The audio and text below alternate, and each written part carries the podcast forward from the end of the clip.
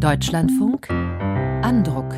Gewaltexzesse gibt es in so gut wie jedem Krieg. Nichtsdestotrotz spricht das grausame Vorgehen der russischen Armee gegen Soldatinnen wie Zivilisten in der Ukraine eine eigene Sprache. Welche Rolle Gewalt für das Funktionieren des russischen Regimes spielt, zeigte gerade erst der Tod des Kreml-Kritikers Alexei Nawalny. Wie aber verhält es sich mit der russischen Gesellschaft? Dem geht das Buch Kinder der Gewalt nach. Der Autor Julian Hans war Korrespondent in Moskau und beschreibt Eigenheiten der russischen Gesellschaft. Er analysiert exemplarisch fünf Verbrechen, um seine Thesen zu stützen. Holger Heimann mit den Einzelheiten. Am 4. November 2010 werden zwölf Menschen, unter ihnen vier Kinder, in einer Kleinstadt im Süden Russlands ermordet. Der Hausherr, ein erfolgreicher Agrarunternehmer, muss mit ansehen, wie seine nächsten Angehörigen und Freunde getötet werden. Dann wird auch er mit einem Küchenmesser erstochen. Zuletzt übergießen die Täter die Leichen mit Benzin und zünden sie an. Es ist eines der brutalsten Verbrechen in der Geschichte des Landes. Und es wäre womöglich, wie viele andere Gewalttaten, nie aufgeklärt worden, wenn nicht zufällig ein Fernsehteam im Ort gewesen wäre, um Aufnahmen für eine Show zu machen. Die Bewohner wissen sofort, wer die Täter sind, doch sie schweigen, wie gewöhnlich. Nun aber kommen immer mehr Journalisten. Was durch deren Recherchen an die Öffentlichkeit gelangt, sind die mafiösen Praktiken einer Bande, die das Städtchen seit 20 Jahren terrorisiert und beherrscht. Sie raubt den Bauern ihr Land, missbraucht die Mädchen, kauft die Polizisten. Gegner werden getötet, Hilferufe nicht gehört. Die Anführer des Clans sitzen als Abgeordnete im Parlament. Ihre Firmen erhalten Millionen aus der Staatskasse. Der Fall der Zapok-Bande ist eines von fünf Verbrechen, auf die der Autor in seinem Buch schaut. Julian Hans rückt dabei jedoch nicht die Taten in den Fokus, sondern die Reaktionen der Menschen. Ihn interessiert, wie sich Willkür und Erniedrigung auf eine Gesellschaft auswirken, wie eine Atmosphäre von Schweigen und Angst das Zusammenleben vergiftet. Die im ganzen Land diskutierten Verbrechen können, so glaubt der Autor, Aufschluss geben über die russische Wirklichkeit. Ich habe in der langen Zeit, in der ich mich mit Russland beschäftige, schon immer mal wieder gedacht, dass in Kriminalfällen, in Verbrechen ganz viel drinsteckt, was wir über das Land lernen können. Häufig funktioniert unser politisches Vokabular auch nicht, um Russland zu beschreiben. Also wenn wir von Regierung und Opposition und Parlament sprechen, sind das dort einfach andere Dinge. Häufig habe ich schon früher gedacht, dass da auch in der russischen Politik das Vokabular aus einem kriminellen Bereich eher passen würde. Und zum Verstehen des Regimes auch wichtig ist, eine gewisse kriminelle Kultur in Russland auch zu verstehen, wo das herkommt, mit welchen Codes dort gearbeitet wird. Es ist eine einfache, aber geniale Idee. Julian Hans blickt auf Phänomene und Entwicklungen der Gesellschaft, die gerade durch die Kriminalfälle grell beleuchtet werden und scharf konturiert hervortreten.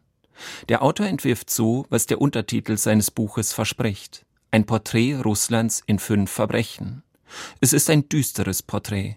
Erfahrungen, wie sie die von der Zapok-Bande tyrannisierten Menschen gemacht haben, kennen viele in Russland. Gewalt gehört zum Alltag, Verbrechen lohnt sich. Der Stärkere setzt sich durch, wer sich widersetzt, wird vernichtet. Im Krieg in der Ukraine offenbaren sich schrankenlose Brutalität und Grausamkeit in den Exzessen russischer Soldaten besonders drastisch. Woher kommt die aggressive Rücksichtslosigkeit? Julian Hans zeichnet das Bild einer hochgradig traumatisierten Gesellschaft. Menschen, die ihr Leben lang erniedrigt wurden und daher schnell bereit sind, andere zu erniedrigen. Ein Muster, das sich seit Generationen wiederholt und aus dem auszubrechen nur Einzelnen gelingt. Wer Angst hat, ist bereit, Dinge zu glauben, die jeder Logik und jeder Erfahrung zuwiderlaufen, wenn sie nur Rettung versprechen.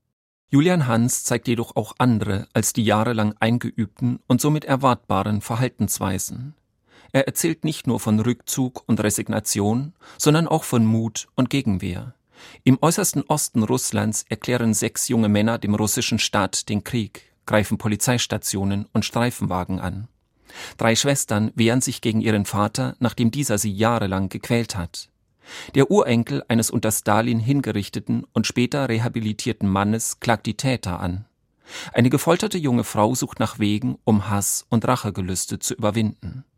Jedem Fall ist ein Kapitel gewidmet. Das letzte heißt Hoffnung. Ich glaube, auch dieser Krieg, das gehört ja zusammen, die Repressionen im Land, die Gewalt gegen die eigenen Menschen und die Gewalt und Aggressivität nach außen.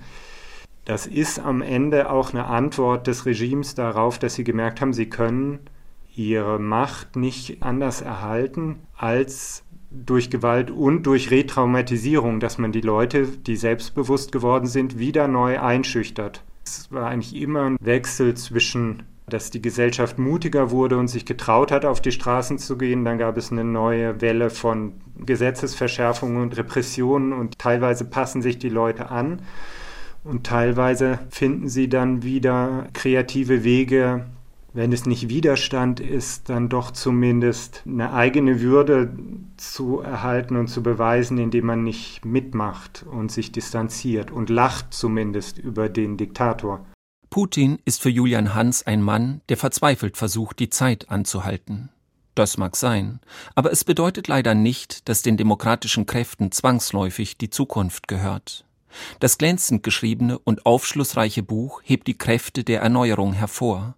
Doch das längste und wuchtigste Kapitel, das vom Terror einer kriminellen Bande erzählt und mit Angst überschrieben ist, zeigt bedrückend klar eine zutiefst verstörte Gemeinschaft. Den Kreislauf von Angst und Gewalt zu durchbrechen, in dem Russland seit langem gefangen ist, bleibt die größte Herausforderung für das Land. Kinder der Gewalt macht das überzeugend deutlich. Das Resümee von Holger Heimann über Julian Hans, Kinder der Gewalt, ein Porträt Russlands in fünf Verbrechen. Bei CH Beck verlegt mit einem Umfang von 253 Seiten und zum Preis von 18 Euro.